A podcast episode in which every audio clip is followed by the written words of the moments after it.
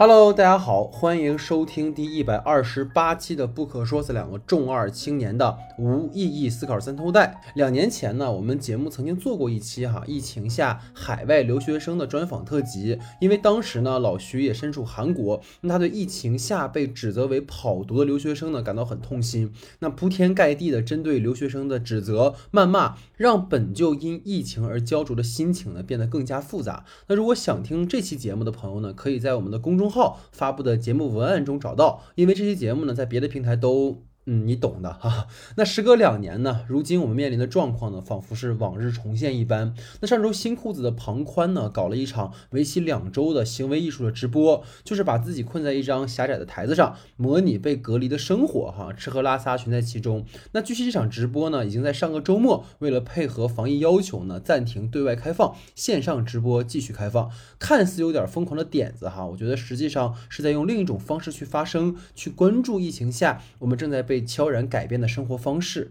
疫情以来呢，多少人被困在这闭塞的空间之中，眼望窗外春色正浓，却只能眼巴巴的等着楼长发菜，或是上门核酸的大白哈。原本被困九九六的生活，如今成了二十四小时超长待机的居家办公。如上周借全老师的在节目中说的那样哈，四月中下旬呢，无论是影院还是流媒体，都没有什么引起话题的作品。就如有些网友说的，饭都吃不饱，谁管影院开不开呢？但是无论是影院还还是其他行业，都有人指着他吃饭。养家糊口，这世界已经被疫情撕扯的不成样子。不求人与人之间 peace and love，但至少请停止谩骂、泄愤，彼此温暖一下吧。那本期节目呢，其实想了很久哈。不可说呢，作为影视类的评论节目啊，本应该就片子去发散讨论，但我私心又觉得呢，有些故事其实应该被记录下来，有些情绪呢需要渠道去发泄，彼此间的分享是可以成为相互打气的力量的。所以呢，便有了今天的这期节目哈。这次呢，我们邀请了共计四位朋友参与到本次的分享当中，那会分为两期播出，下一期呢预计会在五月的第二周播出哈。那本期的两位受访者呢是身处上海疫区的朋友。一位呢是在两年前哈经历过武汉疫情，如今呢又因工作原因受困上海的阿帆，另一位呢是土生土长的上海朋友水哥，听他们为我们来分享疫情下各自的体验和感悟。那另外两位受访的朋友呢，分别来自年初的啊这个疫情重灾区西安和目前尚处于封城状态的长春，他们的身份各有不同。前者呢是与疫情直接抗争的一线社区基层的工作人员，后者呢则是。在长春的艺术院校哈被隔离在宿舍一个多月的学生，因为都放进一期节目的时长呢可能会超过三个小时，所以呢我就把它分为两期节目，大家可以关注我们五月的节目更新。那节目开始之前呢，还是希望大家多多关注我们的微信公众账号 S D 的光影不污。下周呢，随着月光骑士的大结局，我们会制作这部大火漫威剧集的长音频节目。那五月的节目单，还请大家能够持续关注公众号以及泛播客平台节目的日常更新。那五月之后的节目呢，也会继续在喜马拉雅的开聊平台直播。大家有兴趣呢，也可以来互动交流。公众号的具体名称，请看节目下方的简介。这就是我们听众群的朋友，可以在公众号的后台留言。会有人拉您。如果喜欢我们的节目呢，还请帮忙在泛播客平台点个关注，并订阅我们的专辑。也可以在专辑评价呢帮我们打个好评，让我们能够被更多的朋友看到。那谢谢大家，下面来人一起听听我们这期特别节目。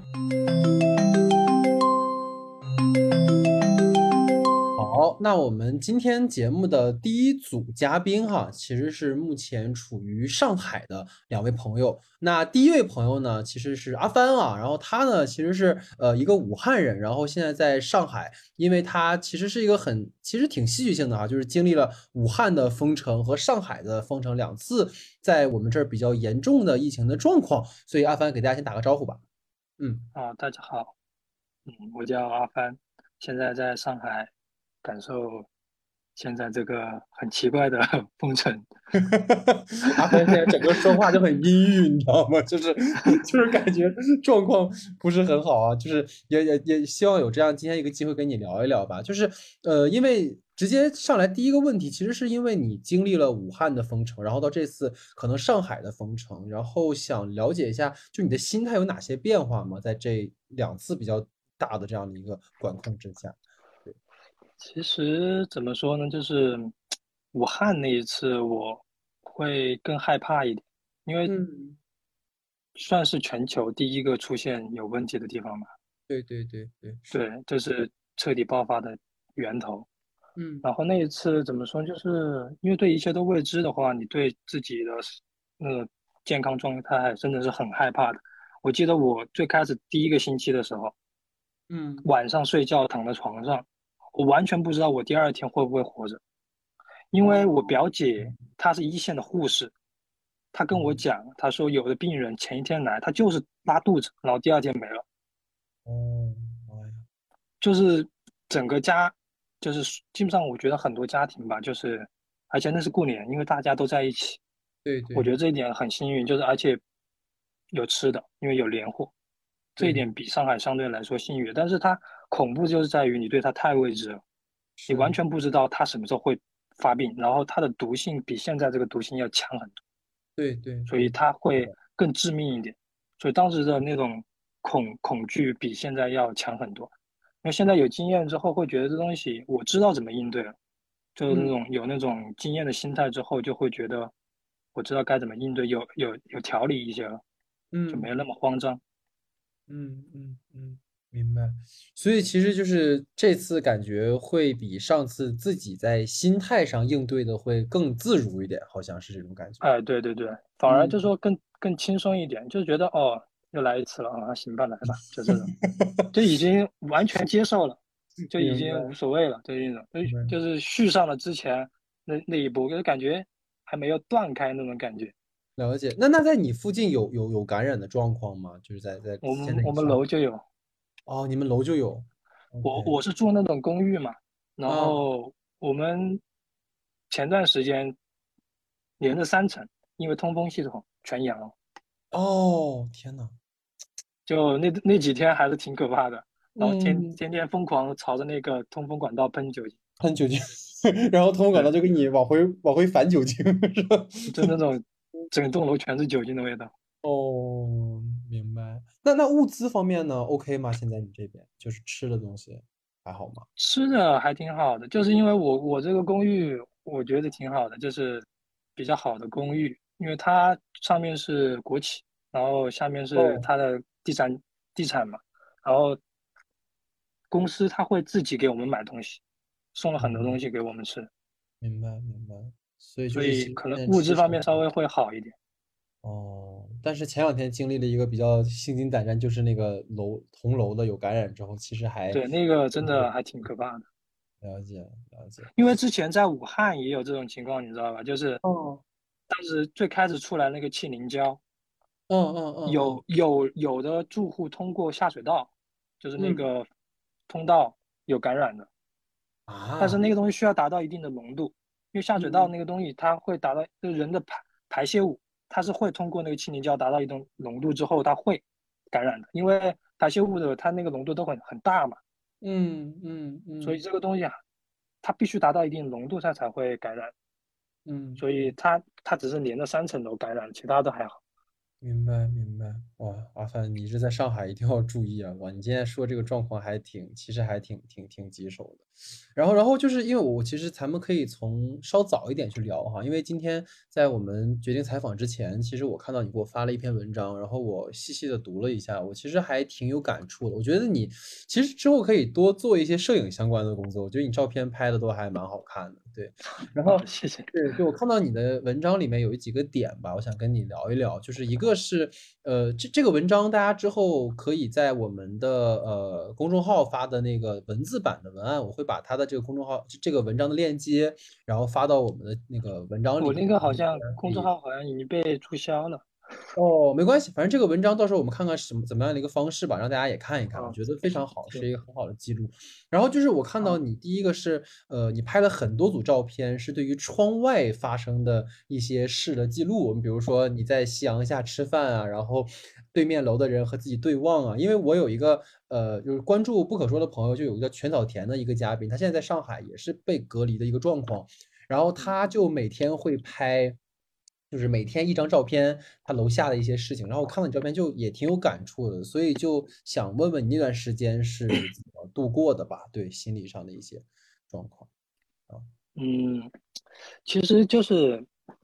家这那个阳台怎么说呢？就是你唯一能跟外界有接触的一个地方。方，对嗯你其他都是窗户嘛，阳台你有一个开放的空间，你就只能去那里跟外界有一个接触。因为我家那个阳台视视野很好，你也看到照片了，对不对？前面基本上没有什么，然后视野很好，是的，然后，前面那边就是江。它那个嗯地方怎么说？就是我每天去那个地方就会给我一种心情会很安逸的那种感觉，嗯不嗯，会被你要封闭的话，你基本就是被闭关闭起来了，对不对？你去了，那个之后，你就被打开了，而且那段时间真的空气，我觉得应该是有史以来最好的时候。嗯，因为车路上路上没有车，然后很多工厂工地全部停了嘛，对对，然后你感觉，然后听那个声音，整个城市是没有任何声音的，很神奇的那种感觉，从来没嗯有那种体验，整个城市没有任何声音，你只能听到一些鸟叫呀之类什么的。嗯哦，对，那段时间有一种声音是挺恐怖的，就是早上我被救护车吵醒，还有晚上那种我看得到那个环线上面车是那种火葬车。哦，就是每天都是救护车、火葬车交替着，只能看到这种东西。我就当嗯时整个阳台给我的感觉就是很奇妙。当时嗯好像热搜上面也出现了嘛，就是六十天的时候你在阳台干什么，然后有这种热嗯热搜这方面的之类的。现在上海好像也有，但是我没有好嗯像太关注，因为我这个现在这个房子没有阳台，只有窗户。就没有家里那么自在了哈，嗯对，而且阳台你最起码你可以怎么说呢？就是可以在上面跳跳呀，或者什嗯么之类。因为当时我那个房子还是个新房子，楼上嗯楼下都没有人，我觉得相对来说比较安全。嗯嗯嗯，明白，这一点对我来说，我觉得还阳台对我来说还蛮重要的一件东嗯。西。就感觉好像变成了一个你可以去排解一些情绪的一个很好的一个一个一个通道的感觉哈。对对对，然后看到了很多很多的人和事情，其实就是可能在这之后吧，我觉得，呃，因为疫情之下哈，我我我就对于我来说，可能在今年才会有特别强的实感，是因为因为我老家大连的嘛，然后大连那边前段时间疫情比较严重的时候，就真的就离我家特别近的距离，当然现在同楼更离谱啊，就更更近了，就是因为。因为你家人们在在在在大连嘛，尤其包括老人在大连，所以你会有非常强烈的那种，就是尤其是我们那儿封了之后，因为我就是就是就很奇观式的体验，就像你说的，武汉没有声音了。武汉那么的对那么一座，可能每天都会听到火车，然后就是特别嘈杂的这样的一个地方，突然就没有声音的感觉。我也是今年才通过影像在大连才看到，所以就这种实感，包括最近北京也开始比较严了嘛，啊，然后你看到大家在抢菜啊什么的这种感觉，但我好像是听你有说你的朋友，然后可能在疫情期间也因为一些状况可能去世了，然后我看到你发了一张照片，是两个人的那个，就是背背影的两个那个类似于名名牌的那种感觉，我当时看的其实还，还挺酸酸的，所以不知道你看方不方便跟我们分享一下当时的状况？嗯，嗯，他他是有基础疾病的，哦，就本身也是好像是因为肺部还是什么原因，然后他本来说已经治疗的差不多了，然嗯。后突然疫情爆发之后，医院是没办法说再给你做一些治疗的，因为当时嗯，整个武汉初期，医院全是乱套的，是是，就基本上走廊全是人，嗯。就是那种全是人，很乱，所以有一段时间他是没有得到很好的治疗，可能说药物或者说什么检查之类的。嗯然后在疫情后期，我也是突然有一天早上，别人又发现说去世了。哎，他可能就是也是因为疫情耽误了他很多方面的治疗。不嗯过除了他之外，还有很多，就是我朋友的父亲也去世了，然后还有我哦，朋友的姑妈吧，还是姨妈也去世了，还有我之前就是我爸妈他们之前住的地方，因为我们那个那一年就是很幸运的一件事情，就是我那个房子是新买的，按习俗嗯我们是需要去那边过年的。嗯当时我们在抉择，就听到要封城这个抉择的时候，我直接决定说我们一起去过去，去我那边。嗯然后去了之后，我们就吃的全部拿过来了，东西很多，也是有史以来我们家准准备年货最多的一次，嗯嗯就很幸运在这些地方。然后我爸妈他们住的那个地方有有一个修鞋的一个老人，我记得嗯在我读幼儿园、小学的时候他就在那儿，然后疫情好之后，听说他也去世了。就是身边你会觉得，可能昨天、前天、上个月你还跟他在讲话的人，会因为这个疫情去世了，就觉得挺挺不好想的，有时候会觉得很残酷。所以就可能是在你眼前真实的体验到对对对有人不在了的这种状况，那他其实也会给你的压力会很大吧？就是你的心理压力在那段时间。嗯，首先我觉得最开始听到就是每天会统计死亡的人数嘛，嗯这种感觉就是我最开始说头一个星期、前两个星期完全不知道自己感染了，因为我在疫情爆发封城之前，我拍那个纪录片是从武汉到广州，跟着那个货车司机跑了嗯四五天，然后再回来。那个司机回来的路上他发烧了，哦，就封城的前一段时间，他感冒嗯发烧了，当时是不确定的，而且回来之后我还去了一趟宜家，人最多的地方。嗯就这种不确定性对死亡确实，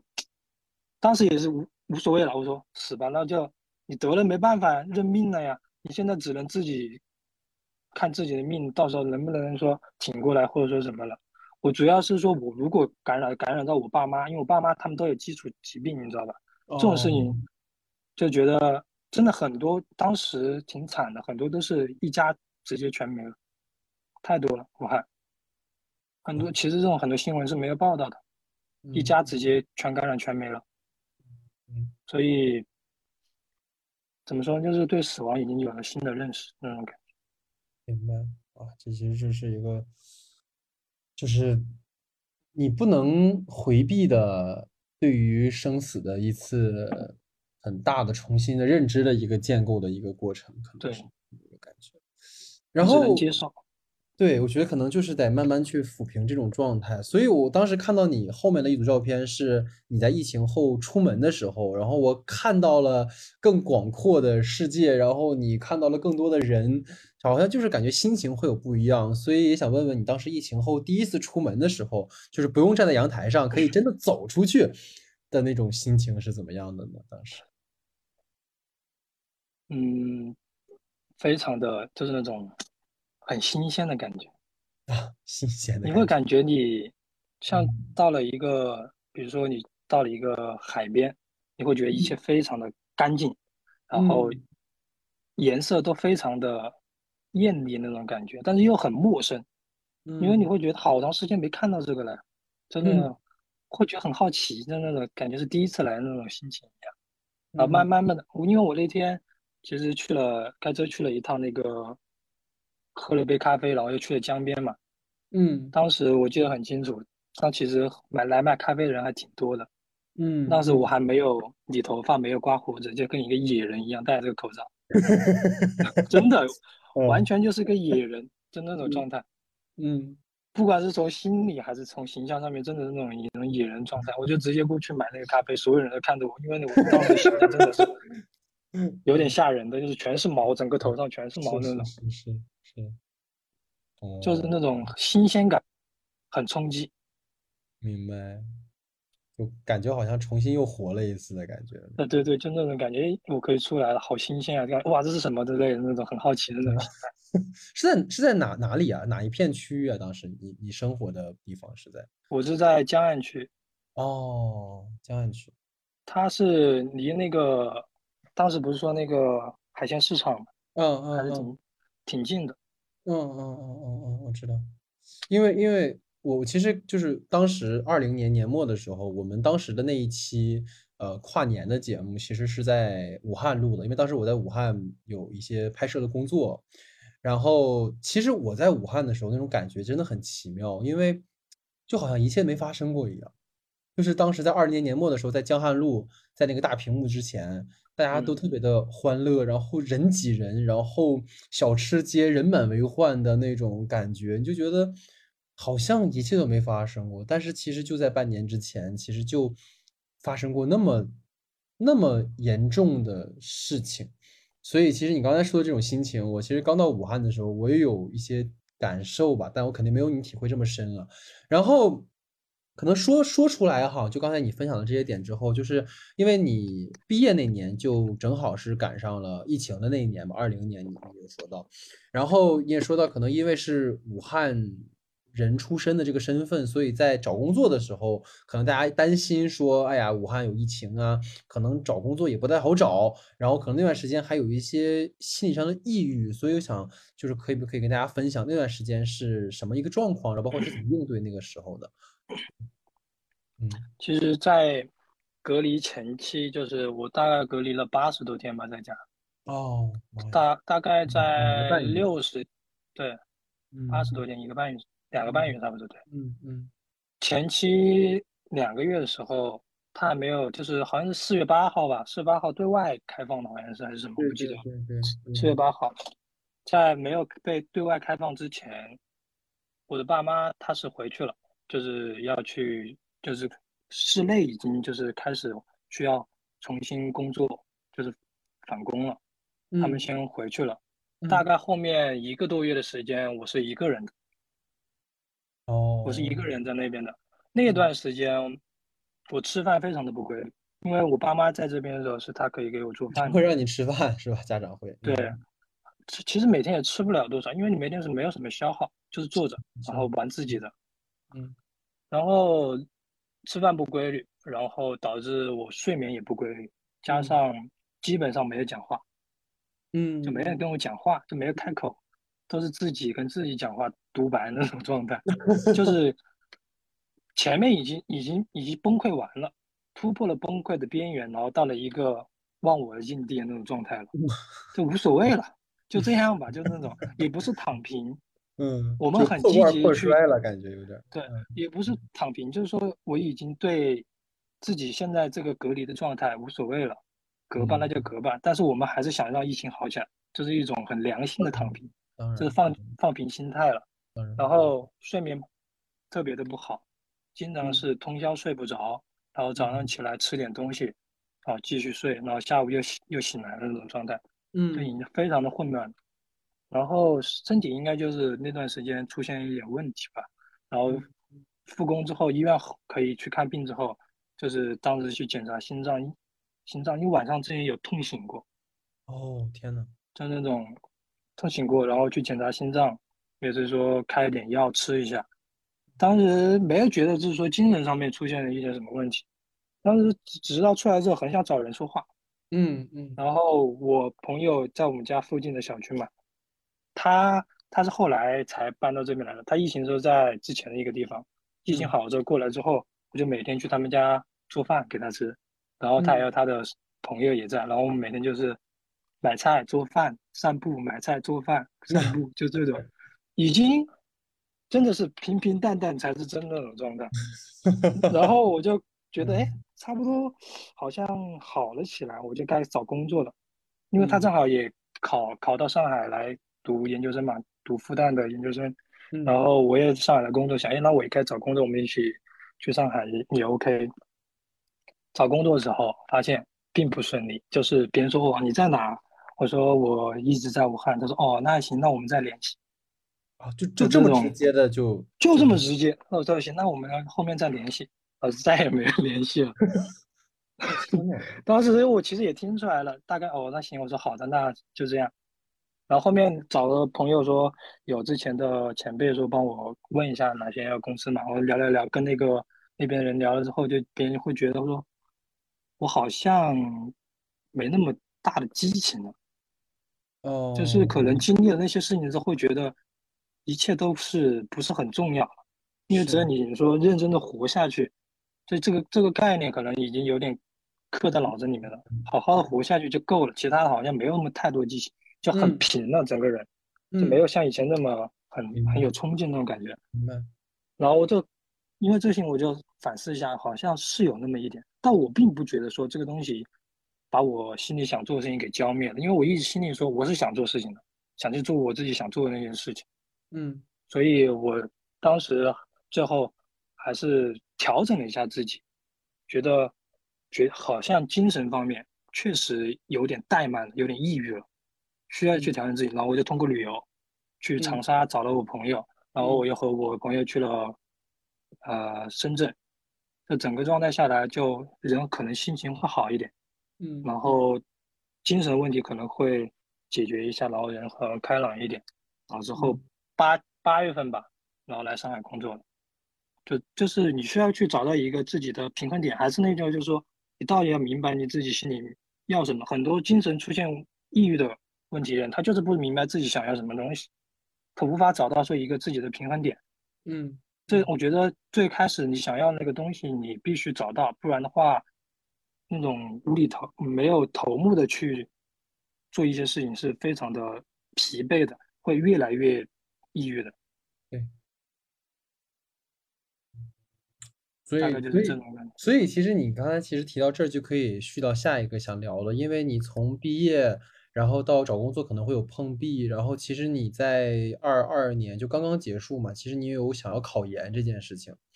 然后其实我们也是因为这件事情相相识了嘛，然后我其实真的是觉得疫情之下，尤其是影视行业哈，就是因为我们今天还还聊了，就是影视行业因为疫情受到了很大的影响，那很多可能有这方面理想的人，或者是说有想从事这个行业的人，可能在刚毕业恰恰碰到了大环境最不好的这几年。然后可能也只能去选择考研，然后其实考研你可能要花将近半年的时间或者小一年的时间去做准备，而这些时间里，如果你再去工作的话，其实对于自己来讲压力其实还蛮大的。所以我其实还蛮佩服说能在考研，然后又可能要工作，然后要去赌一个可能没那么确切的答案的事情。所以也想问问你当时为什么会在可能有工作了之后，或者是说。呃，思前想后又决定去考研了啊，想想听听你这这部分的一个故事吧。嗯，工呃，从毕业到工作再考研，我觉得是一个 真的是一个非常需要勇气的事情。是是的，因为我以前在读书的时候，就是完全没有想过说会去考研。以前很幼稚，认为考研是找不到工作才会去考研。对不起啊，不好意思啊，就觉得自己 当年这样想有点蠢，就是有点有点太蠢了。原来考研这么难，打脸了。是对，原来考研这么难。然后当时也是因为说自己有很好的找到了很好的工作，然后自己能力方面确实还不错，因为找到了比较好的公司嘛。嗯，老师各方面，然后学校也特别的重视，是。然后我不知道是到底是因为疫情，还是因为自己自身的一个心态的问题，突然一下对工作失去了兴趣，就是对我正在做的工作失去了兴趣。我觉得这个就是不是说广告不好，广告确实也是一个一个能够创作的东西，但是可能对我现在的我来说。它不是一个很很有上限的一个很具有很大空间的一个职业，嗯，它在某一定程度上面确实有一定的限制吧，因为它毕竟它不是只很只给的那种影视作品，嗯，甚至说甚至有时候它只是做营销的方案，做线下的活动，它没有一些 TVC 或者说什么一些视频的广告。嗯，很多小的广告，它没有那么大的投资，它就不需要去做，所以说它不能很完全只给到我一些我想做到的那些东西。嗯，所以我也会去想，之前不是考中传的时候有写那个我们为什么要考研嘛？中间我也写到了，对，所以说我以前确实电影这个东西一直是伴随着我。我很小的时候，就是以前小时候我都不看动画片的，就是去租碟子看那种各种。不知道是哪来的电影，就天天在那里看。嗯，很小的时候就喜欢一直在看，一直看。然后到后面，也是到高中，也是知也是知道说自己好像不太适合理科，但是我还是选择了理科。没办法，因为我们那个学校文科就是带着你玩，只能选择理科。嗯，就是理科强校，文科就是带着你玩，没办法，还是选择理科。最后老师就说：“那你学吧，就好好先学吧。”我当时要先学吧，以后有机会再去改变自己的方向。然后到大学，还是选择了一个文科偏创作的方向，觉得也不错。嗯，然后后来呢，也是刚刚说的，好像已经突破不了什么东西了，我就觉得是不是要问一下自己，以前年少的时候到底自己想要什么？然后回想到以前高中，我是想做一个讲故事，然后偏于去创作的一个那种那种人。我以前竟然都想着去做木匠。就是读高中。这个哦，是这么个创作，我的天！我当时就想，哎，因为我当时我的思维没有被打开，你知道吧？因为家长、长辈、老师都不让你去学美术或学表演。我当时首先第一选择是想学美术，然后说表演这些东西都不让。我觉得长辈嘛，他们就觉得没什么不好找工作呀，以后什么对对对对对，就是然后还是把我压制住了，不让我去弄那些东西。嗯，然后最后考研之前辞掉工作，就觉得我应该去拼一把，就是说还年轻，前面都经历过那么多东西，我还能失去什么东西呢？不就是时间嘛，对不对？年轻就是时间多。然后我如果当出现了这个呃想法，想考研这个想法，如果你不去考，嗯，若干年之后你会一直后悔，觉得哎当时应该考一个什么之类的。但是你现在考了，即使没有上，你会觉得你自己努力过了，而且整个过程中，你很大收获，就是你学到了你以前想学到的一些知识，说一些文化之类的之类的那些七七八八的一些零散的知识，补充我对文科的那些东西的那些缺失吧，我觉得这个很重要。所以，就辞掉工作考研的话，我觉得对我来说是疫情期间做的最正确的一个决定。嗯嗯嗯嗯嗯，也肯定了我以后说，其实这条路很长很难，只要你坚持，不管你做的结果怎么样，我最起码我这个经历这段时间里，我是快乐的，我是对得起我自己心里想要的东西的。嗯，我说的俗一点，我这个人好像对物质追求不是很大，我反而更喜欢追求那种精神上面、心理上面那种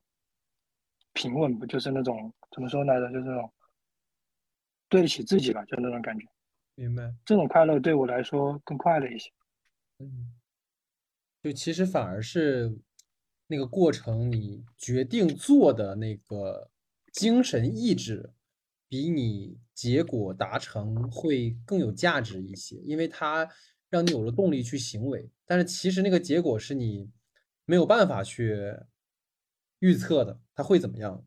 对，所以我觉得，而且这个过程，对我来说，我觉得是很很奇妙一个，因为一个人对一个未知东西，你付出努力，你嗯，你会有出现很多种的结果，这种结果就靠你自己去完成，靠你怎么样？我觉得这个整个过程是很美妙的过程。是的，是的，是的，是的，是的。所以其实就是包括我我我，因为我还是说说到我当时二零年在在武汉的时候，因为跟的那个片子。它其实有个很重要的一个主题是无常，然后我前两天啊就很巧，因为我自己一做博客，我也很爱听博客，然后我听到一个内容是采访到那个呃，就台湾的那个剧作家叫什么来着？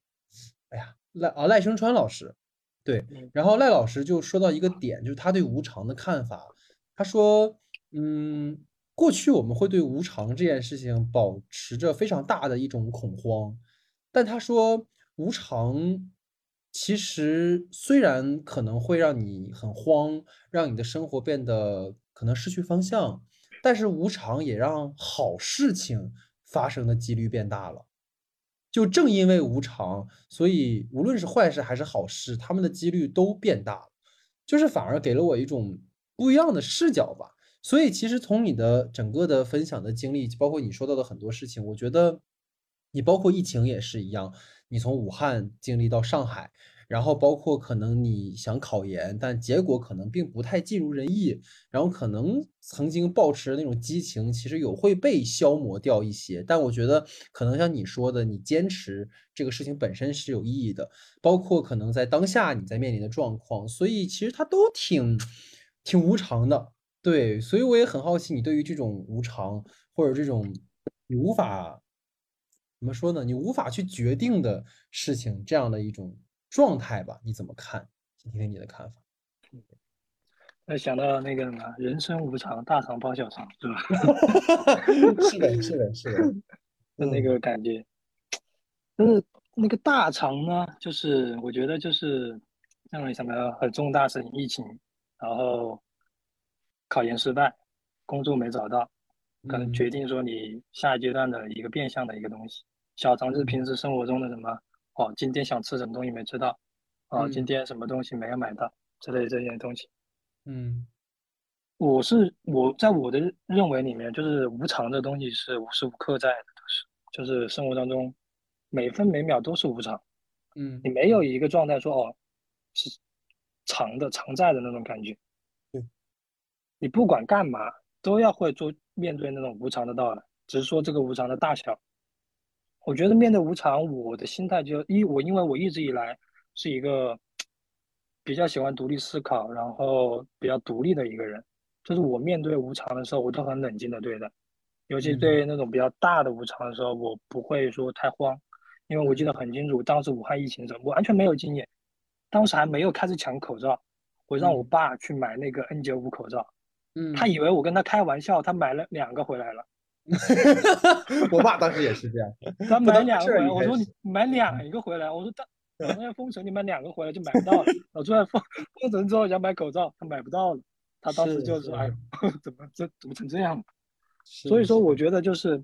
你面对无常，你必须要做出一个选择嘛，就是不管是像一个岔路口哦，突然有一个变故，必须要不管往左边走还是往右边走，我觉得都是正确的。就没有说，嗯，因为这个东西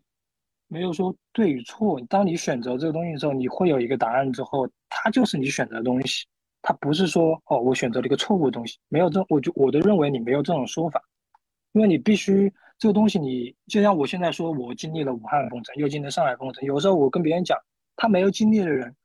他不会感受到这里面。对对对对，就像我之前我经历武汉封城，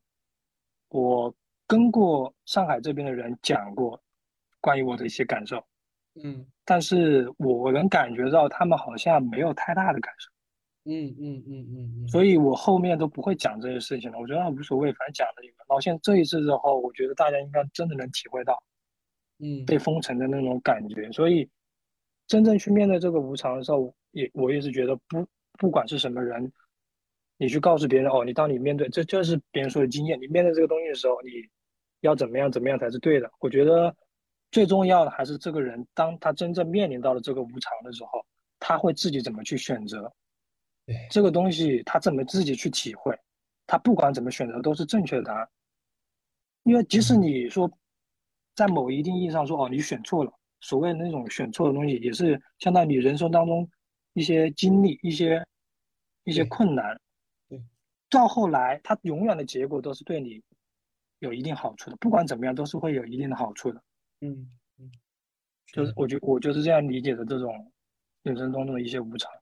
嗯，行，我觉得大概今天就是这样。我觉得阿帆的分享非常非常的有价值哈，然后也给大家提供了很多很多的他作为从武汉到上海的一个人的一个感受吧。然后也希望之后反正一切都顺利吧。就现在包括现在上海可能还是比较。其实还是比较紧张的，我觉得还是多注意一点。然后之后有机会也可以来我们不可说常做客，好吧？嗯，那就非常感谢阿凡啊，非常感谢。嗯，谢谢。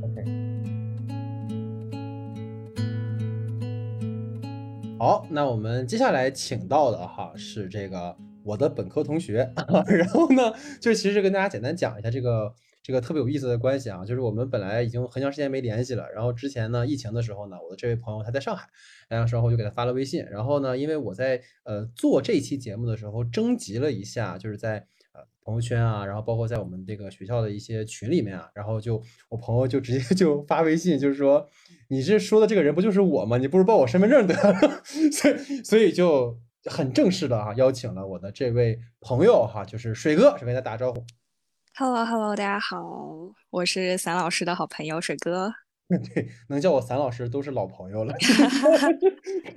对，所以其实水哥，你给大家介绍一下自己嘛？你现在是在上海哪里？然后你在从事什么样的一个职业？大概一个情况。对，大家，嗯，前面戴戴老师也介绍了，我是他的本科同学。然后呢，我自己就是上海人，就是研究生毕业以后，呃，先北漂了一段日子，然后后来又回到了上海。嗯，那。也是一直在从事影视相关的工作，嗯嗯，啊，纯纯的打工人。嗯，你看水哥，你知道，就是我们最近在跟影视行业的朋友聊天的时候，其实比如说我们寒暄的时候，都会说第一句话是你还从事这个行业吗？就就你有没有转行？所以我其实想先从这个问题切入吧，就是因为你也是做影视行业，然后上海其实现在因为疫情还是一个很严重的状况嘛，就是对于你从事影视这个行业会不会影响很大？然后包括其实这个行业在线上办公的话，可能会有很多的不便，就这个方面能不能跟大家分享现在的一个状况？嗯，可以啊，就是嗯，影视行业其实从上海的这个角度来说，本身就不是像北京一样特别发达的，所以说当时我从北京回到上海找工作，其实也是经历了一段时间，因为并没有特别特别合适的去处，对。因为其实也还是算应届毕业生的身份嘛，那可能在上海的话，会有一些资历比较深的爱奇艺的在上海的分公司啊，然后还有一些像柠檬的一些大公司。那这样的话，他会呃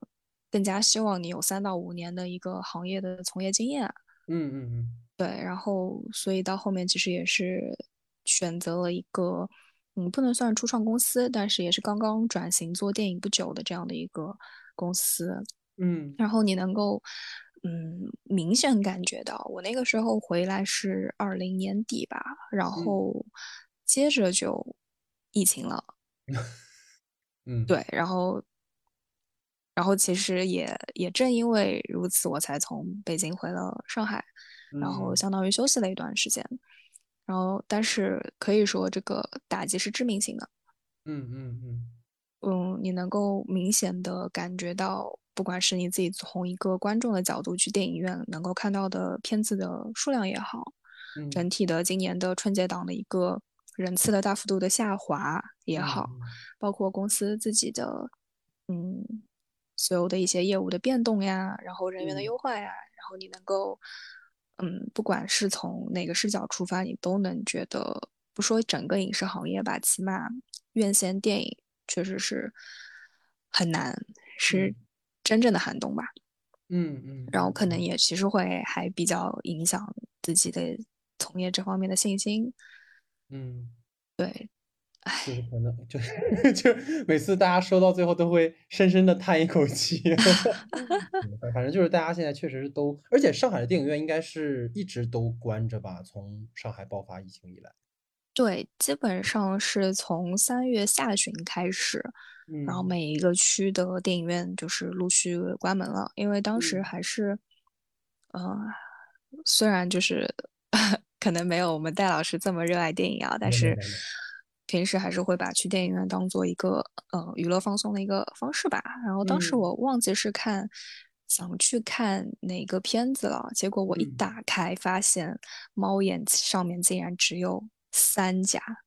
就是你敢信吗？上海就是几百几千家的电影院，打开那个界面只有三家，我记得是奉贤和宝山的影院。你这得跨跨区去看电影了，要真要去的话。对对对，就那个时候我记得是还没有说官方的给出一个通告，说就是呃全市的呃。电影院都要关停这样子，但是你打开这个软件，你就会发现，嗯嗯，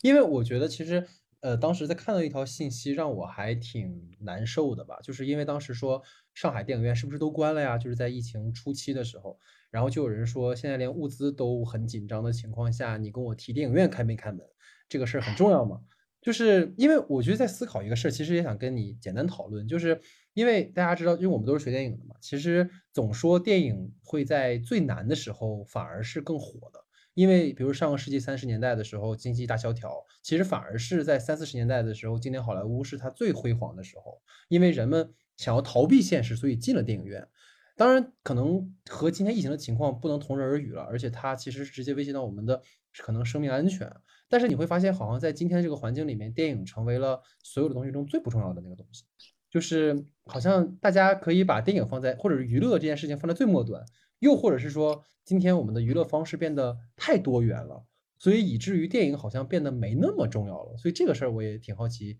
你是怎么看的？嗯，首先前面第一句话。就是亮出的部分人的观点，觉得我们连物资都没有了，你还要管电影院生存不生存的下去？嗯，然后我觉得是从一个，其实我一五年就以一个宣发从业者的角度入行了，所以其实从市市场市场层面的来说，嗯，我觉得还是挺有感触的，因为因为我看到了很多影院的求救信。啊，是从二零年以后，因为其实重创不仅仅是说二零年的半年，对，因为到后面陆陆续续全国是零星的各地的爆发着疫情，在。我们根本看不到的。地方，可能一些下沉的城市也好，嗯，它本身就已经，嗯，不会平时的有大体量的一个票房的收入，他们可能都是去，呃，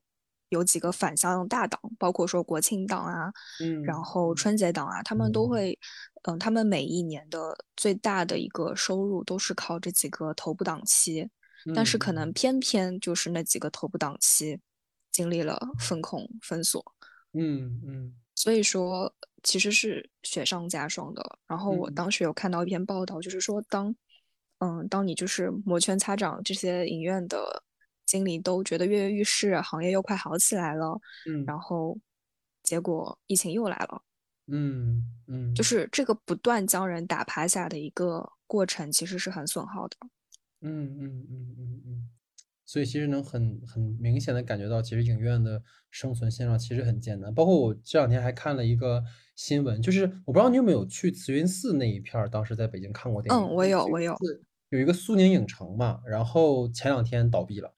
就是说因为。慈云寺我去的是耀来吧，我记得。啊，对，耀来在旁边嘛，就是耀来和那个苏宁那个是隔壁的。然后就是就是他说朝阳路上在那个耀来那个就是影他们影城那个门口。在那个公交车站，你会看到一排的电影院的那个椅子，就是在深夜的时候，因为他们要把这个东西搬出来，就让人其实还挺唏嘘的这样的一个一个情况。对，所以我们可能对对，可能后面我们也会再请到专门做宣发和就是影院相关的朋友再来讨论哈。我觉得刚才也特别好听，水哥分享了一下。然后主要是嗯，对我还有个想法，就是说，就是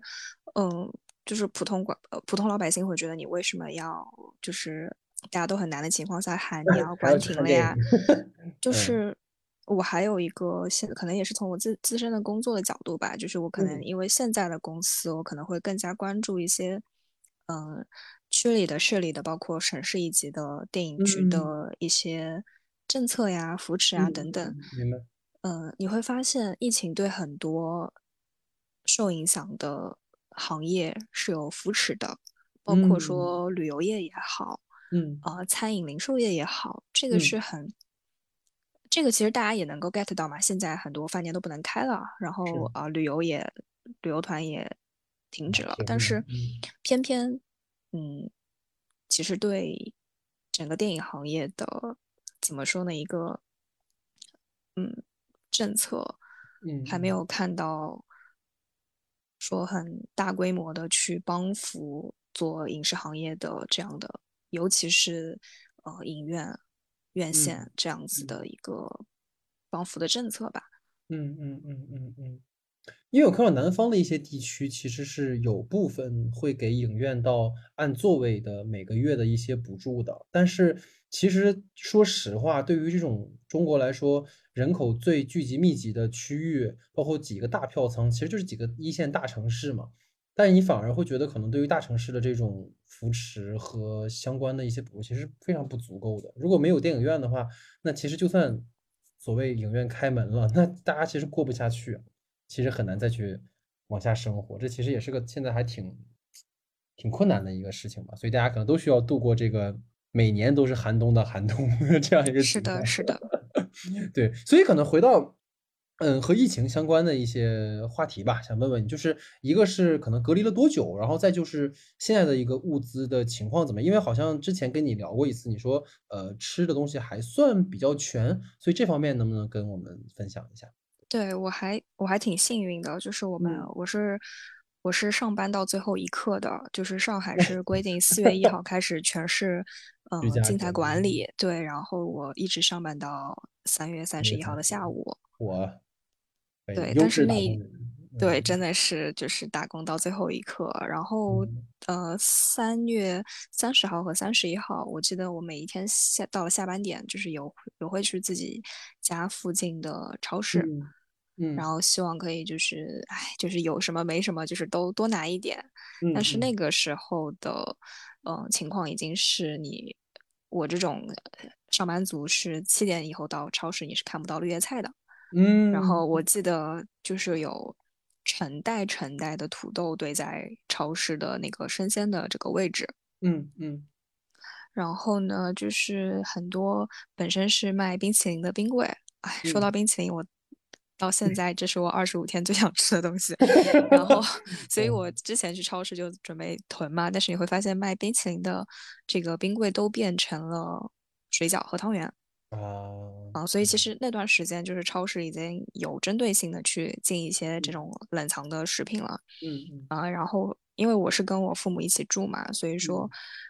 这个时候不得不说一句，啃老真香啊。对，就是很拉仇恨，但是就是嗯。确实是因为跟爸爸妈妈住，然后嗯，可能还是长辈吧，更加有先见嗯。之明，家里还是囤够。了，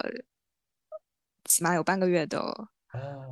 东西，嗯。所以说，在刚开始，其实大家可能以为四天会封封完就出去了，以后可能没有准备太多，但其实我们大概有半个月的吃的，然嗯后还蛮。幸运的，一直到中期，大家就会发现，就是上海的这个团购都已经各个小区的团长都会带领大家去做一些呃各种米啊、菜啊，然后调料啊等等的一些团购。所以说呢，中期又有了团购以后，就更加安心了。然后包括说，其实呃，可能就是十号之前吧，呃，很眼红各个呃市中心的城区。特别嗯好的那几个区，包括徐汇啊，然后静安啊，就是都开始发放居委的物资礼包嘛。但是我们虹口迟迟就没有动静，然后嗯我朋友圈有很多虹口的朋友在吐槽，然后但嗯。是呃，后来大概也是中旬左右开始发放以后，就是每嗯。一次的物资发放的越来越频繁，然后种类也嗯。越来越多，然后也从最基础的一些食品的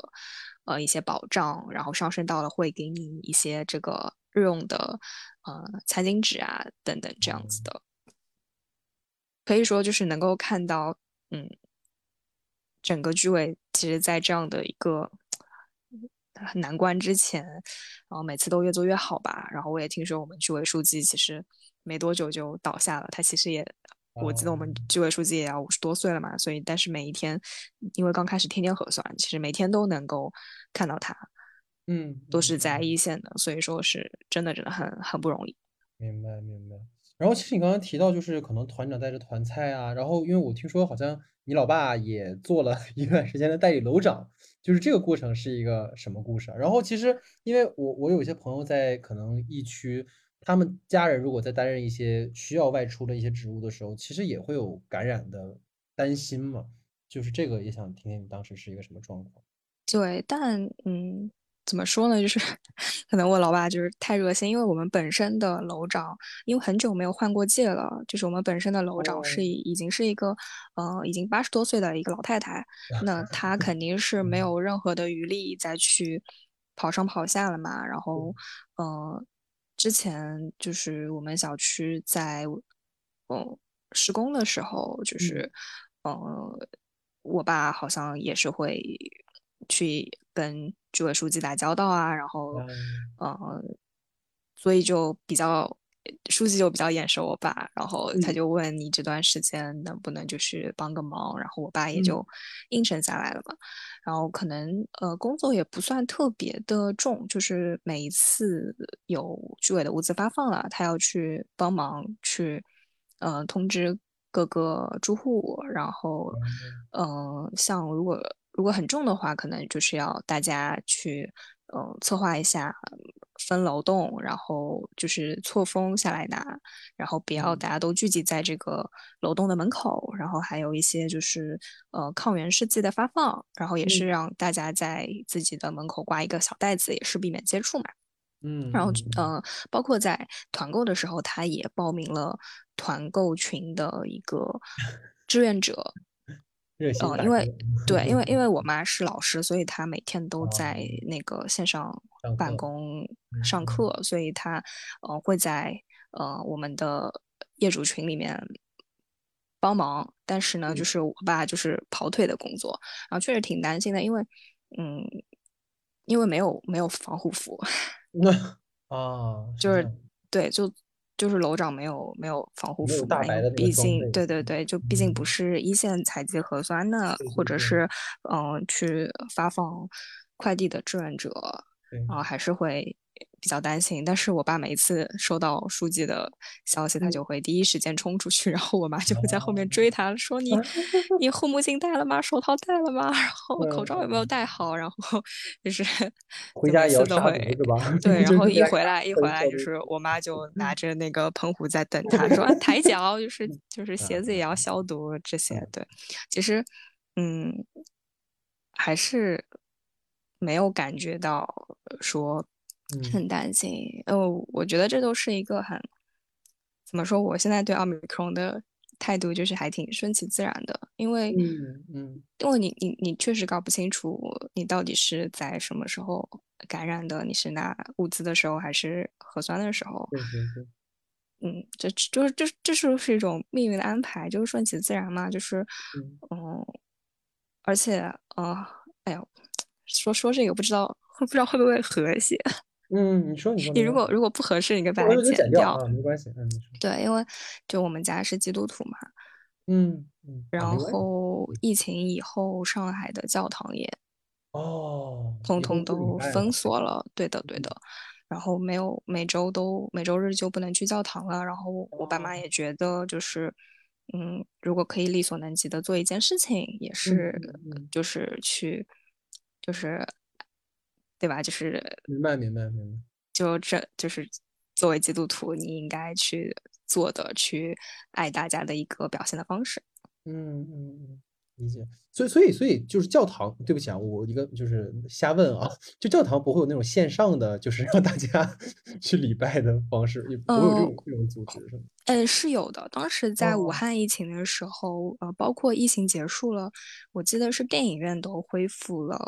呃，服务以后，教堂仍然是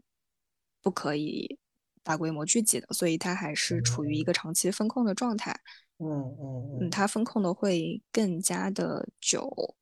明白明白。对，因为一堂礼拜可能比你整个电影院的人的一个场次的人要要多得多，然后包括很多信徒都是老年人嘛，所以可能就是考虑到这方面的。原因，所以他的这个重新恢复会更加的谨慎。然后，嗯，并不是所有的上海的教堂都能够有，呃，在线举办，呃，直播的形式也好，录播的形式也好。但是会有几家市中心的教堂，他们的公众号每周日都会，呃，有线上的礼拜。然后我，对对对，我记得我那个时候二，呃，那个时候是是是二零年吧。对，二零年，二零对对对，就是二零年的时候，嗯，周日的晚上都是跟我爸妈在线上做的礼拜。哦，还真的会有这种情况。对的，对的，对的，还是还是挺与时俱进的。嗯嗯，了解。所以，所以其实刚刚，因为我觉得。其实从可能水哥给我们分享的故事来说，他没有像我们在上海的舆论的场里面看到的那么戏剧性的一些，可能让我们每个人看到都很难过的一些事情。其实可能因为上海的人口基数太大了，所以就是我们所看到的那些现在还很困难的朋友，当然是很大的一个群。但是可能更多的上海的朋友，其实还是在一个相对来讲，无论是物资。还是安全，其实都是能保证的一个状况。所以其实水哥给我们提供了一个另一个视角吧。我觉得也不一定说大家，因为在今天的舆论场里面，大家有时候会更倾向于去去去听那些热闹的声音、嘈杂的声音。但是其实我们也不能说仅因为嘈杂的声音就一概的去否定所有的东西。当然，我这句话可能大家就。且听且且反且且反应是吧？所以可能这么一个一个想跟大家传达的吧。然后另外就是，我觉得水哥有一个点哈，也是他在给我前期我们俩聊的时候给我分享一个，就很有意思，就是也是跟其实舆论有关系。就是网上其实也会发布一些，比如说，呃，你收到的这个一些物资可能是三无产品，或者是有问题的东西。然后据说当时，其实大家现在听水哥，因为他声音很甜啊，据说以前在广播站干过，就是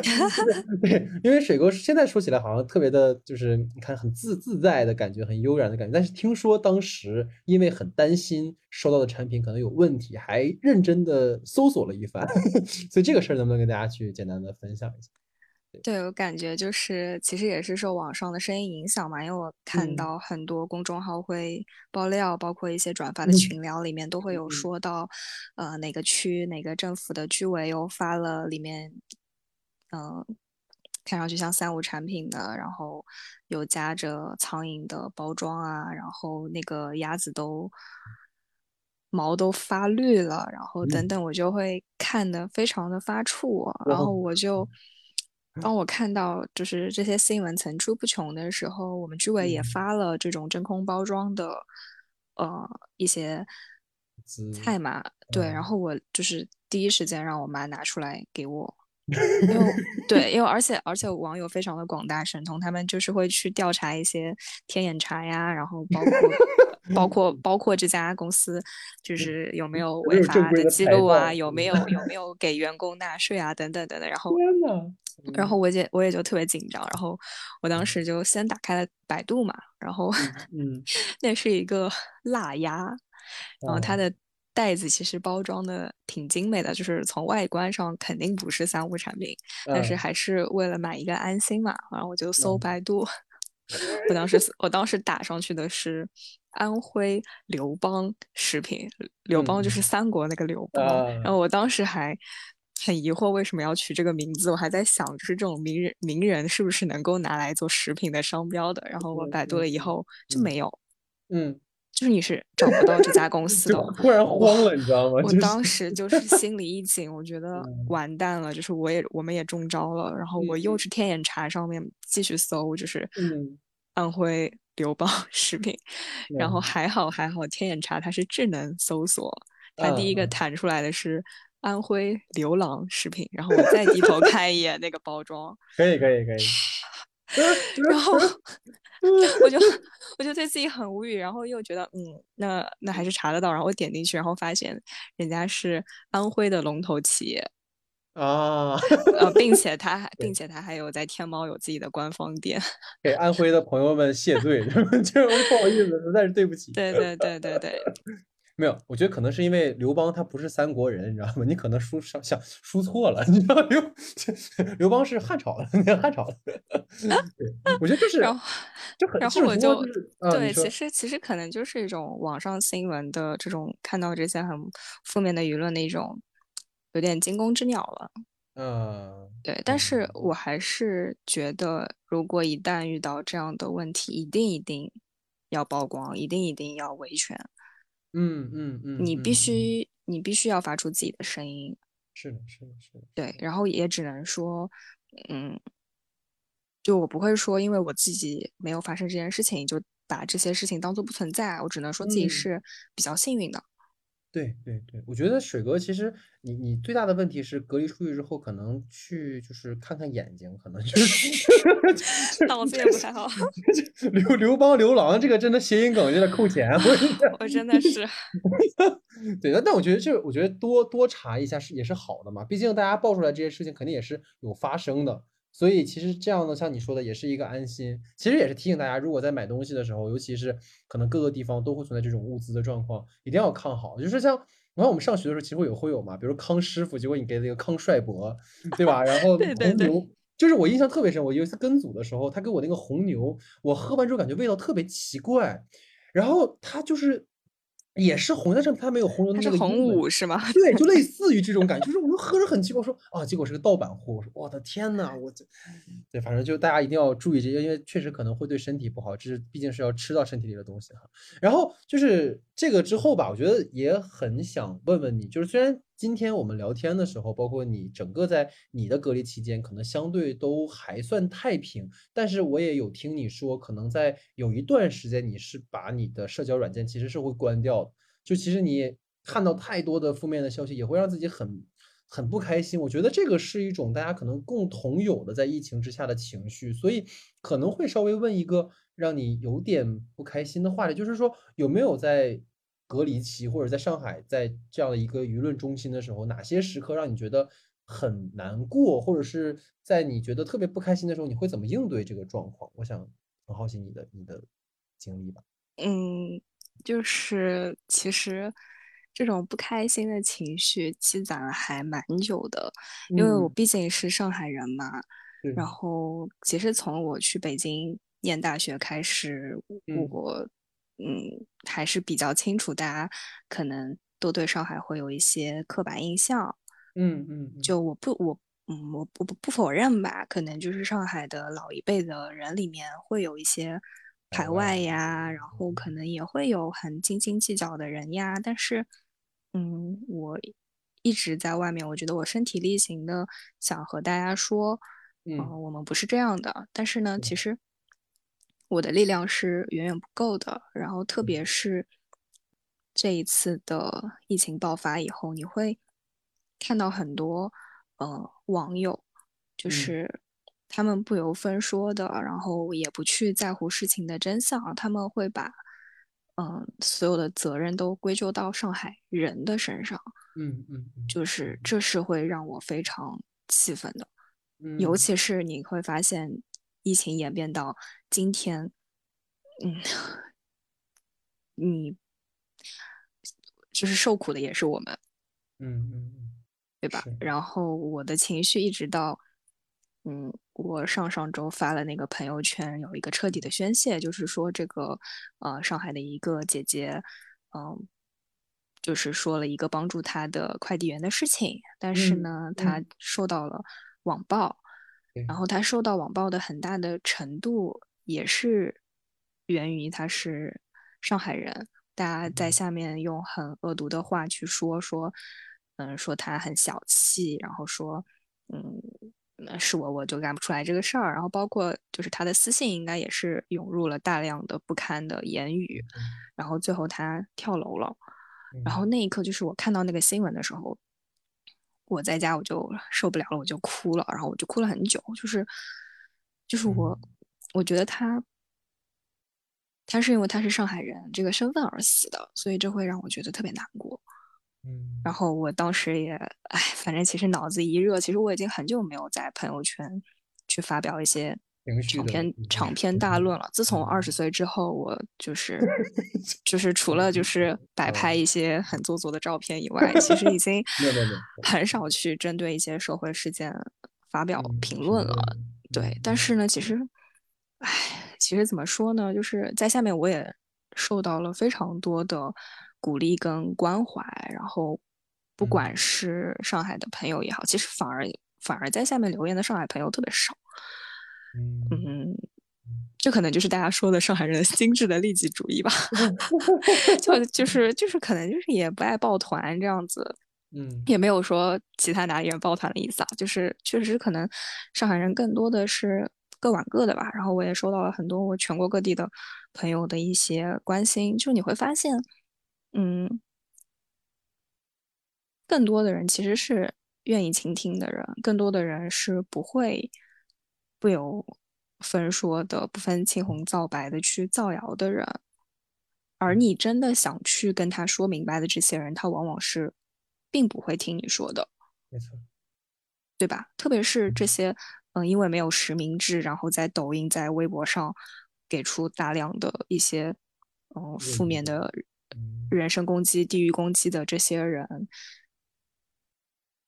就他们可能生活中都是 loser，你是和这些人说不通的。他们就是他们讨厌一切他们觉得好的东西，他们一定要从一件好的事情上面找出不好的点，然后去攻击、去抬杠，然后可能才能让自己的生活舒服一点。然后也是因为那件事情以后，我。基本上就半退网了，半退网基本上就是嗯，只刷小红书，不太刷微博，因为每一条有关上海疫情的这个实时评论下面都会有一些不好听的声音，然后我觉得我，而且其实我我我不喜欢跟人上，不喜欢跟人家在网上 battle，然后我能够 做的我能够做的事情是那我尽量就是不听不看，嗯，对吧？因为因为其实我觉得我很我很无能为力，我没办法，那我就只能把自己的生活过好，认认真真上班，然后下了班去 看一些电影，然后追一些剧啊什么的，对。然后但是今天还有个挺。挺有趣的事情，然后我我其实是就是一笑一笑置之了。我突然就，唉，我就会发现，可能就是经历了这短短的两三周的时间嘛，心态又有一个很大的变化。从我一定要极力证明我们不是这样的，不是你想象这样的，就变成就是哎，就是随便随便你怎么对对爱咋咋地。然后因为可能本身自己也。对当下的生活的这片土地，抱有着比较消极跟失望的情绪，也会很羡慕深圳的一些很人性化的举措等等。嗯，就是我也觉得，嗯，就没有什么好优越感的。上海做得好的地方有有它很好的地方，但是当它就是不好的时候，我觉得也没有什么好为它扯遮羞布，不让大家说的。就是当时，哎，反正前两天也是发生了一个很 很大的事情嘛，但是我没有，我没有参与转发，我发了其他的社会新闻，但是其实能够看到有更多的，并不是在上海的朋友在不停的转发。我一定相信，此刻的每一个人转发这件事情，都不是说我为了落井下石，我为了看上海的笑话，而是。真的为我们所愤怒，为我们所觉得不公平，就是不仅是在为我们在上海的群众发声，其实也是在为自己发声嘛。然后我还觉得挺感动的。然后今天都会回归到正题，就是，嗯，今天我我四川的闺蜜，她呃她她妈妈也有我的微信，然后知道我在上海。然后 特别特别逗，她就问我闺蜜，她说说上海是不是像网上说的那个样子？然后我，然后我闺蜜 说，我闺蜜以为她是说，呃，抢菜那些，然后结果我闺蜜就回的说，啊，应该就是网上说的那样吧。然后 她妈妈说，哦，那上海真的排外很严重。然后对，因为她说的网上那样子是说这些，嗯，抱团欺负，呃，就是别的地方的人。嗯，他他在问这件事情是不是真的，然后结果，嗯，我朋友就帮我解释说，呃，没有，他说他就是上海人呀，他说他不是这不不不不不是这样的，然后他妈妈就说，啊，他说那你朋友没有受疫情影响吗？我知道他是上海人，然后我闺蜜说，啊，他说就是分在家里，但是每天吃的还是够的，然后他妈妈来了一句。神留言说：“哦，只是外地人没得吃。”啊，所以你才会说刚才那个话，你说无所谓，就这样吗？就是因为我当时，我当时看到就笑了，你知道吗？是，因为就是他妈妈特别好，因为我每次有时候发。发一些朋友圈，他都会点赞啊什么的。做照片吗？你说的是？就是呃，不是，就是我我我晒菜啊什么的。其实平时也会呃有在朋友圈下面关心我啊什么的。对的，就是那他肯定也不是说针对针对你针对我针对某个上海人就是有意见，然后他就是接收到的网上的一些。谣言，然后因为我闺蜜也说说她妈妈就是可能 抖音看多了，所以 我当时就就是笑了。我就是觉得，就是有更多的人是不知道实情的，他们才会有这样子的一个想法。所以就是唯一要抨击的就是你天天拿一些地域黑的一些素材去做流量，然后炒作的这些博主吧。嗯嗯嗯嗯。其实我觉得，哎呀，水哥刚才分享的东西让我其实蛮感触，还蛮深的。因为你其实你刚才说到了一个你的情绪很大的一个转折。你说当你看到那个上海就是轻生的那个姑娘，其实我们前两天在聊一期节目的时候，我跟我的搭档老师，我们也不约而同的提到了这件事情。就是其实我们现在需要呼唤的就是善意，就是我们都不用你理解我，我都不用你对对对。只是善意。我我我觉得嗯甚至不需要善意，是嗯你克制住，不要对，就是去发泄你的恶意，这件事情就是你的最大的善了。对，就是现在大家太太情绪化了，所以当那个上海的新闻一出，我第一反应是不至于吧，然后就真的是这样。而且你其实，我就刚才说了很很有很让我感触的点，是因为你本人是上海人，然后你其实也在经历着在来到北方之后，呃，很多人对上海的一种成见，然后当你回到上海之后，你又听到了更多的来自舆论场的这种声音，尤其在现在的这个状况，就像当时在武汉一样。然后武汉跟上海可能又不一样的在于，上海长期以来被被刻板印象为一个很排外的一个一个一个一个城市，然后又是很多人趋之若鹜的一个城市。但是是，的，对，但我觉得其实你刚才说到一句话，我觉得是我想稍微给你打点气的话，就是这个不是录不录节目的问题，而是我们作为同学或者朋友，我觉得并不是不要发声或者是回避，因为我们要坚持一点点我们可以去发声的渠道，只不过我们要选对那个渠道。就比如说今天我在这儿邀请你来做这个节目，就是我其实犹豫了很久，因为我们不可说是做电影评论的节目，但是我为什么一定要坚持的做这期节目？而且很有可能这期节目也会被那个掉，因为你在聊聊聊这些事情。但我觉得需要有这样的一个一个一个一个方式，让朋友们说出他们的故事。就可能刚才你在前半段说的时候，会有很多朋友现在在听我们节目的朋友，大家会觉得，哎，那看看来水哥过得还不错，那还蛮好的。或者是说，可能有人现在过得更不好啊。我觉得就是水哥现在这么这么好，是不是要多帮助帮助别人？就是也可能会有来杠的人，但我觉得，就是他提，就是我觉得今天水哥给我们提供的观点就是，作为一个上海人，他在遭遇的。即使我没有遭受到真正切实的疫情对我的打击，但是这种精神上的打击，这种扑面而来的压力，其实是对人是更毁灭性的。当然，我们不是说疫情本身对人不是毁灭性或者是威胁性的，但是这种精神的打击是持续的。所以我觉得要有这样的一个方式。今天你说出来之后，大家在听完我们的节目，或许你就会知道上海的朋友们，至少我们这一代的朋友们在想什么。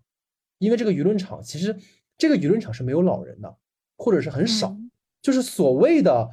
刚才水哥说的，或者说我们了解到的那些真的排外的老上海人，他们不会在舆论场上去说我们我们我们排斥外地人，我们怎么怎么样。今天是的，他们并不是对网上的一个主流的占据话语权的这样的一群人。所以这些真的年轻人们，他们保持着一个相对比较开放的观念，或者是没有那么的就并不排外的时候，当他们要不断的去背负上这个压力的时候，其实那个上海的姑娘就是一个一个例子，一个一个信号，就他在告诉我们，你你再这样下去是很危险的。就我觉得这个是，嗯，我觉得也想跟你跟你说的吧，我觉得也是跟在听我们节目的朋友们对，其实我觉得这个事情要上升到，其实可能又是另外一个问题。我觉得嗯，就是就是现在地域攻击成为了一个 跟性别矛盾一样，它已经是一个嗯很容易被被人挑唆起来的一个话题。你甚至不知道，你甚至不知道就是这是一个先有鸡还是先有蛋的问题。有人说你 先攻击我，然后我 你他说说呃你先看不起我，我才这么说你。但是这个东西是就是会陷入到一个怪圈里面啊。对。所以就是，哎，怎么说呢？我就希望大家少说吧。然后包括 包括嗯说，特别是我们这一代，我会我会觉得，作为九五后、零零后也好，你就应该，你明明走南闯北，可能比你的前辈有更多的。呃，时间跟机嗯会去嗯接触到更大的世界的时候，你应该试图的去打破这个刻板印象和这个所谓的地域歧视。我相信你作为东北人应该更懂吧？我不是东北人，我是大连人，不好意思。没有没有没有没有没有，对，就是对对对对，我我理解了，觉得就是刚才你说这个点是真的很重要，我觉得这可能也是今天跟水哥聊了这么久，我觉得特别想要跟大家传递的一个点吧。然后也非常感谢你的分享。所以最后，其实我想再回到。和电影有关系的一个小话题哈，因为很有意思的一件事就是，呃，刚才我想问到水哥，就是关于你在疫情是比较难熬的时候嘛，那其实你跟父母，呃，啃老不是，就是 开玩笑，就你跟父母住在一起嘛，其实大家就是。呃，也会经常有这种交际。然后我听说你的爸爸妈妈他们排解 疫情的压力的方式，居然是看那种电影，就是想想最后能不能跟大家分享一下，就是你父母在为了排解疫情，然后在看什么？对，跟大家聊聊。真的就是太精彩，他们是每一天都要看一部印度电影。就那那那种电影是吧？就就得载歌载舞，就跟看春晚一样，每每天一每天一台春晚，就是对。然后就是他们还要跟我疯狂的安利，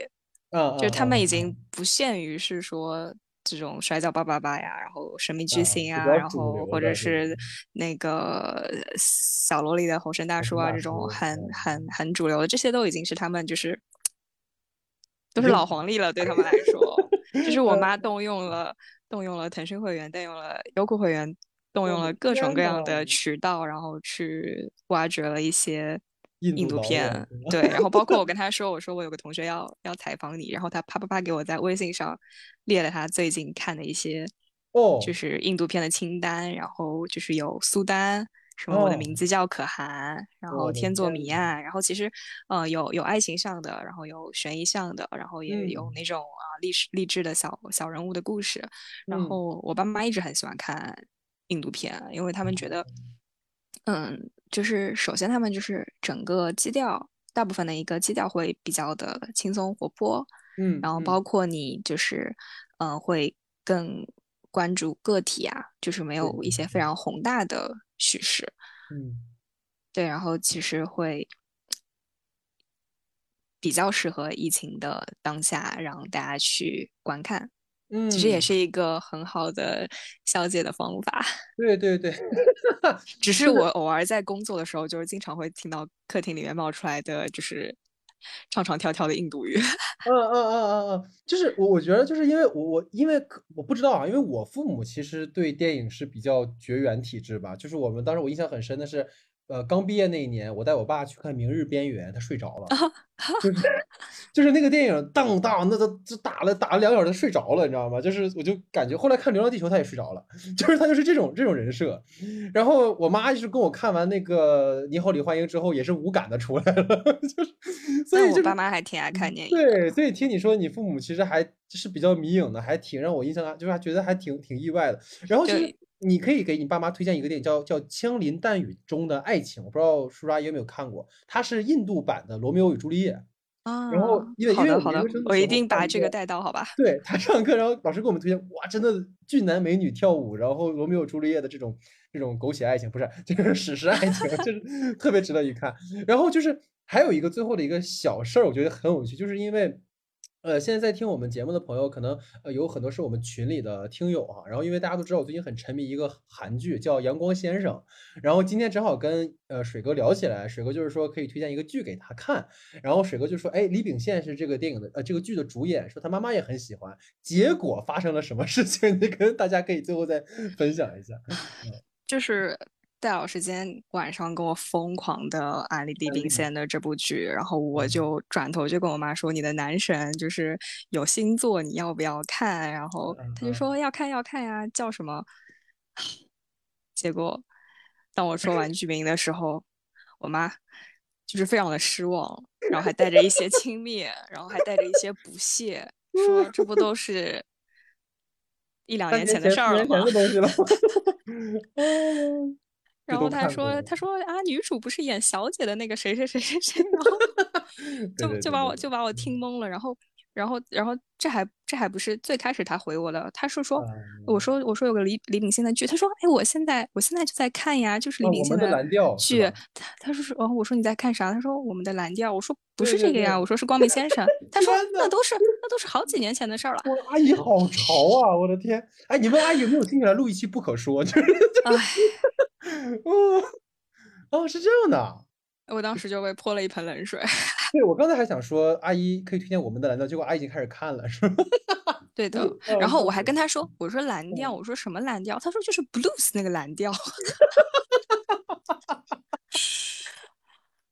水哥，我觉得我要我就是我我我准备把我毕业证书上的名字换成我妈的。对，我觉得你可能毕业之后没有再好好的潜心于这个专业，叔叔阿姨超过你了。让他去考研，这就让他去考研。你跟叔叔阿姨说，晚年生活怎么才能幸福？考研考博。对，去去去专门就是研究印度电影是吧？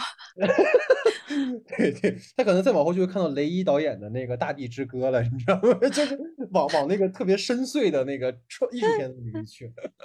对，哇，这绝了！今天特别有收获。我觉得最后吧，我觉得稍微总结一下，就是水哥，因为我们一四年到现在，我们认识也有八年的时间了。然后其实真的是从本科毕业，对，真的很快。而且刚才还闲聊还说，我们上次真的面对面聊天是两年前，疫情。刚过去就是平稳一段时间的时候，在上海，我们俩还就是见了那一面，之后一年多都没有见面。但是，就我会觉得，因为刚才我们俩其实闲聊了很久，我觉得虽然过了这么长时间没见，或者是没有很深的聊天，但是真的两个人碰在一起的时候，就是会有一见如故的感觉。我觉得这种感、这种情感，其实是让我觉得很珍贵，尤其是在今天的这个当下，就是能跟朋友。无论是因为今天见面很奢侈嘛，就是现在很难去上海，或者你也很难来北京，但是我们能够这样的去跟彼此聊一聊，然后听听彼此的近况，然后听听彼此的故事，我觉得是很让我觉得很珍贵的事情。我也觉得在你的分享当中听到了很多让我很有感触的故事吧。我觉得大家可能慢慢的会知道我为什么要做这样的一期节目，就是我想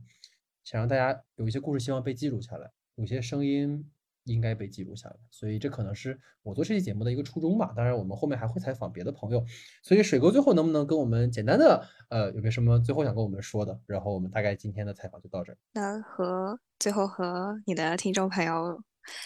哎，其实我当下这个点看到了北京发布的消息，就是明天北京也要全员核酸了，啊，然后上海明天也要全员核酸了。其实这一场仗真的。真的挺难的，然后特别是我还是有很多很多好朋友在北京的，不管是戴老师也好，我其他的朋友也好，嗯，希望这一波可以控制住，然后大家也时刻注意保护自己，然后之后如果要做核酸的话，也要注意消毒，嗯，对，就是，唉，就是都希望大家都希望大家好好的。不管是我在哪里的朋友，还有所有的听众朋友，对，所以就最后感觉回到了一个电台节目，就水哥特别专业，你知道吧？就是水哥就感觉就是已经是老练的一个前辈了，然后回来在晚辈的节目里，但这却是你第一次来邀请我做嘉宾，我们第一次做这种节，因为因为你好意思吗？之后我跟你说啊，之后这个一定要常来，因为我因为对我最后又跟大家讲爆一个料，各位朋友。水哥是，就是大家还叫全老师吧？全老师是水哥介绍给我认识的，就是各位钟爱的全草田老师，就是上一期节目单聊 solo 的那位嘉宾，其实是水哥的，因为全老师也在上海，水哥也在上海，两个人其实就是很早就认识了，所以后来说一下，全老师是我的。高中学长加大学 师哥，好吗？这个缘分是从上海到北京，又从北京回到上海的三生三世，好不好？所以两个人现在孩子都在上海，就是让我，而且那就二零年那年是我先去见了全老师，然后又去见了水哥，就是让我感觉哇，这种感觉很奇妙啊。所以之后如果下一期节目请到全老师的时候，希望水哥也来参与一下，水哥可以把我们的蓝调看一看，到时候我们一起聊一聊，是吧？好的，好的。嗯，好。那我们大概这这次对于水哥采访就是这样，然后也非常感谢水哥的参与，然后希望之后有机会能够再来我们的节目，非常感谢。谢谢大家，拜拜。好，那么以上呢就是我们这一期节目哈，请到两位在上海的朋友阿帆和呃水哥哈。其实大家听完之后应该会有一些自己的感触哈。我觉得，因为阿帆他经历过两次疫情，所以能够看到在这次疫情当中，他显得更加的。嗯，可能更能够和自己去好的相处，然后他也经历过在武汉疫情之后比较崩溃的一段时间。我觉得其实大家很多人都需要可能这样的一个排解的方式，或者是让大家听到自己的一些状况，因为可能很多人压抑在心里面的那种愤懑，很可能会转化成一些嗯负面的情绪，而这种负面的情绪可能会影响大家的生活，就像阿帆分享的这样。那水哥其实又提供另一个视角，因为他本身是上海人，然后其实他作为上海人的这样的一个身份，在今天的疫情之下，其实好像面临的很多状况就和之前在武汉或者是很多地方爆发疫情时候一样，就是会有很多的一些指责，这种指责针对上海的一些高层，针对上海的一些市民，但实际上，真的疫情谁都不想它发生。所以其实水哥他有很强的一种希望，嗯，能够撕掉对于上海人的一种比较刻板的标签。其实大家都过得不容易，况且可能水哥又是在一个影视行业当中，所以也是希望大家进入今天的这期节目吧，能够听到可能两个不同的呃身份呃，然后他们对于现在目前所处上海的这样的一个自己的回答吧。对，所以这就是我们整个的这期节目哈。然后之后在五月的第二期，我在开头也说过，我们会再邀请两位朋友来跟大家一起分享他们在疫情之下的故事。那么感谢大家的时间，感谢大家的收听，我们下期节目见。